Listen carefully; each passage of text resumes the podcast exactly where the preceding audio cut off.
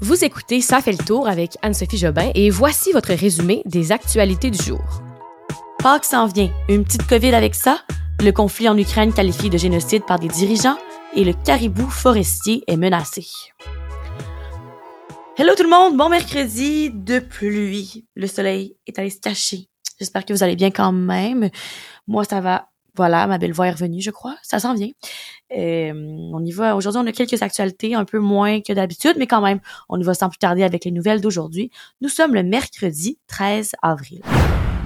Le docteur Luc Boileau doit-il serrer la vis? C'est la question que plusieurs se posaient aujourd'hui avant le point de presse de la santé publique qui avait lieu à 13 heures. Alors, le docteur Luc Boileau, directeur national de la santé publique par intérim, a expliqué que la situation de la COVID-19 demeure préoccupante selon lui. Les chiffres aujourd'hui sont élevés, on va pas vous le cacher. On parle de 2060 hospitalisations au Québec, mais c'est important de le dire et même François Legault l'a mentionné, la moitié de celles-ci ce sont des hospitalisations liées à des gens qui sont hospitalisés pour une autre raison que la COVID-19. Donc, disons, moi, je suis enceinte, alors je vais à l'hôpital parce que je suis prête à accoucher, je passe un test de la COVID-19, le test tombe positif, mais je suis pas rentrée à l'hôpital parce que ben j'avais la COVID, parce que j'avais un bébé qui devait sortir de mon ventre. Vous comprenez? La moitié ne sont pas liées nécessairement à la COVID-19. Donc, oui, c'est préoccupant, mais ce n'est pas alarmant. Ce serait en fait entre 40 et 60 000 Québécois qui apprennent à être infectés à chaque jour par la COVID-19 ces temps-ci. Donc, ça circule vraiment. Là, il y a aussi 12 700 employés du réseau de la santé qui manquent à l'appel au travail en raison de la COVID-19. Le Conseil de la santé publique suggère, c'est de dire à chacun de prendre ses responsabilités, choisir si c'est trop risqué ou non. Donc, euh, pour Pâques, là, pas de restrictions ou de mesures sanitaires. On va pouvoir faire Pâques comme d'habitude. C'est vraiment chacun qui doit décider est-ce que si je me mets à risque, si j'ai des problèmes de santé, je vais pas aller côtoyer des gens qui ont peut-être la COVID. Donc, on demande aux gens d'utiliser leur, leur bon sang. On parle aussi d'une nouvelle saison grippale, alors une saison d'influenza. On est pris avec ça aussi. Le truc, c'est que les symptômes de l'influenza et de la COVID, ça se ressemble beaucoup. Donc, les tests rapides peuvent être très pratiques dans ce cas-là. C'est sûr que des fois, les tests sont négatifs, puis vous l'avez quand même, mais c'est quand même une tactique qu'on peut utiliser pour voir si on a la COVID-19. D'ailleurs, le comité d'urgence de l'Organisation mondiale de la santé sur la COVID-19 a parlé aujourd'hui en disant qu'ils étaient unanimes à estimer que c'est pas le moment de baisser les gardes. C'est ce qu'a déclaré mercredi là, son président, le docteur Didier Houssin. Ils ont quand même ajouté qu'il y avait des bonnes nouvelles, étant, étant donné que la semaine dernière, là, ils ont enregistré le plus bon nombre de morts de la COVID-19 depuis les premiers jours de la pandémie.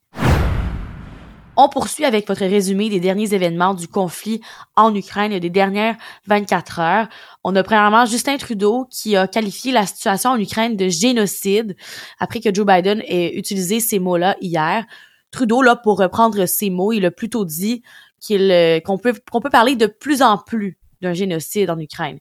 Il a aussi ajouté que ça justifie pas d'envoyer des troupes de l'OTAN là-bas, parce qu'on se rappelle que si l'OTAN intervient dans le conflit, ben Poutine va sûrement répliquer sur d'autres pays qui ne seront pas en Ukraine. Et là, c'est notre notre risque de troisième guerre mondiale.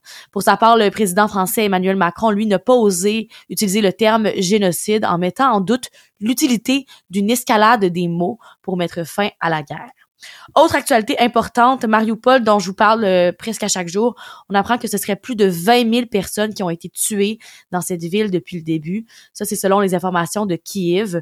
On apprenait aussi que plus d'un millier de soldats ukrainiens se sont rendus aux forces russes à Mariupol. Alors, euh, précisément, là, ce serait 1026 hommes qui ont déposé les armes et qui se sont rendus depuis le début. Finalement, dernière actualité que je souhaite vous partager sur l'Ukraine, Kiev a annoncé avoir arrêté Viktor Medvedchuk. C'est un multimillionnaire proche de Poutine, un des hommes les plus puissants de l'Ukraine, là, et aussi le parrain d'un des fils de Poutine. Un peu plus tard, là, Volodymyr Zelensky, président ukrainien, a proposé de remettre en liberté cette personne-là si Poutine acceptait de libérer des Ukrainiens détenus en Russie. Alors voilà, un échange qui avait été proposé entre l'Ukraine et la Russie pour que ben, certains Ukrainiens soient libérés. Et le Kremlin, la Russie, a tout de suite euh, écarté l'idée, disant que cet homme, Victor, n'avait aucun lien avec l'opération militaire. petite nouvelle de dernière heure que je sors là, là en ouvrant mon cellulaire pour regarder l'heure. Euh, vous vous rappelez du réalisateur québécois Jean-Marc Vallée qui est décédé de cause qu'on ne connaissait pas le 25 décembre dernier. Mais ce qui vient de sortir, c'est que ce sont des causes naturelles. Alors, euh, c'est le rapport du coroner qui vient tout juste d'être publié. Donc, Jean-Marc Vallée, grand réalisateur québécois, qui est mort de causes naturelles. Dossier qui concerne plus les gens de Québec, mais qui reste d'intérêt quand même là, en général parce que ben ce projet-là, il va être financé par le gouvernement du Québec. C'est donc l'argent des contribuables, votre argent si vous travaillez. Euh, le gouvernement semble avoir changé d'idée quant à son projet de construire un seul gros tunnel sous le fleuve Saint-Laurent entre Québec et Lévis. Selon les informations de Radio-Canada, la CAQ voudrait plutôt construire deux tunnels plus petits, ce qui va être moins cher. Le projet va être officiellement présenté demain après-midi. La facture devrait passer la barre des 7 milliards de dollars. On peut voir ça un peu comme une bonne nouvelle parce que l'autre projet du gros tunnel, là, ça montait à 10 milliards de dollars. Donc voilà, une petite économie de 3 milliards de dollars. Retour sur l'histoire du tireur dans le métro de New York. Et pour euh, parler de cette nouvelle, on va commencer avec les citations de papa, les citations du jour en lien avec l'actualité. Cette fois-ci, il en a choisi trois. Et les trois stations aujourd'hui sont de Barack Obama, donc je vous les lis. Faites le calcul. Combien d'Américains sont morts dans des tueries par rapport à des attaques terroristes aux États-Unis? Que quelqu'un vienne dire, sans rire, que ça nous prend plus d'armes pour être en sécurité aux États-Unis. Il y a une arme à feu pour à peu près chaque homme, femme et enfant en Amérique. Je pense que ça résume bien le problème des armes à feu aux États-Unis. Et je fais euh, du pouce là-dessus pour vous partager ce qu'on a appris aujourd'hui, en fait. C'est que le suspect, Frank James, qui été recherché depuis hier, a été retrouvé et arrêté à New York vers 14 heures cet après-midi. Le présumé tireur là, va être poursuivi pour attaque terroriste selon les autorités américaines. C'est une histoire qui évolue rapidement. On risque d'en apprendre plus dans les prochains jours, dans les prochaines heures, on sait pas. Fait que suivez ça, c'est une histoire euh, tragique. Je vous rappelle là, que c'est une fusillade qui a fait 23 blessés à New York hier. Je vous parle d'un animal qui est en danger au Québec. C'est, croyez-le ou non, le caribou forestier. Tellement, là, il est tellement en danger que le ministre de l'Environnement, Stephen Guilbeault, ministre pour le gouvernement fédéral de Trudeau, là, au Canada, donc pour le, le gros gouvernement, veut intervenir auprès de Québec pour que l'habitat des caribous soit mieux protégé. Le problème, c'est que l'espèce a de la difficulté à survivre dans nos forêts qui sont exploitées au Québec. Et selon les derniers relevés, là, il y aurait seulement 16 caribous en enclos de protection dans Charlevoix, 7 dans Val-d'Or et peu plus d'une trentaine là en Gaspésie parce que là-bas ben, il y a encore des coupes forestières qui sont autorisées.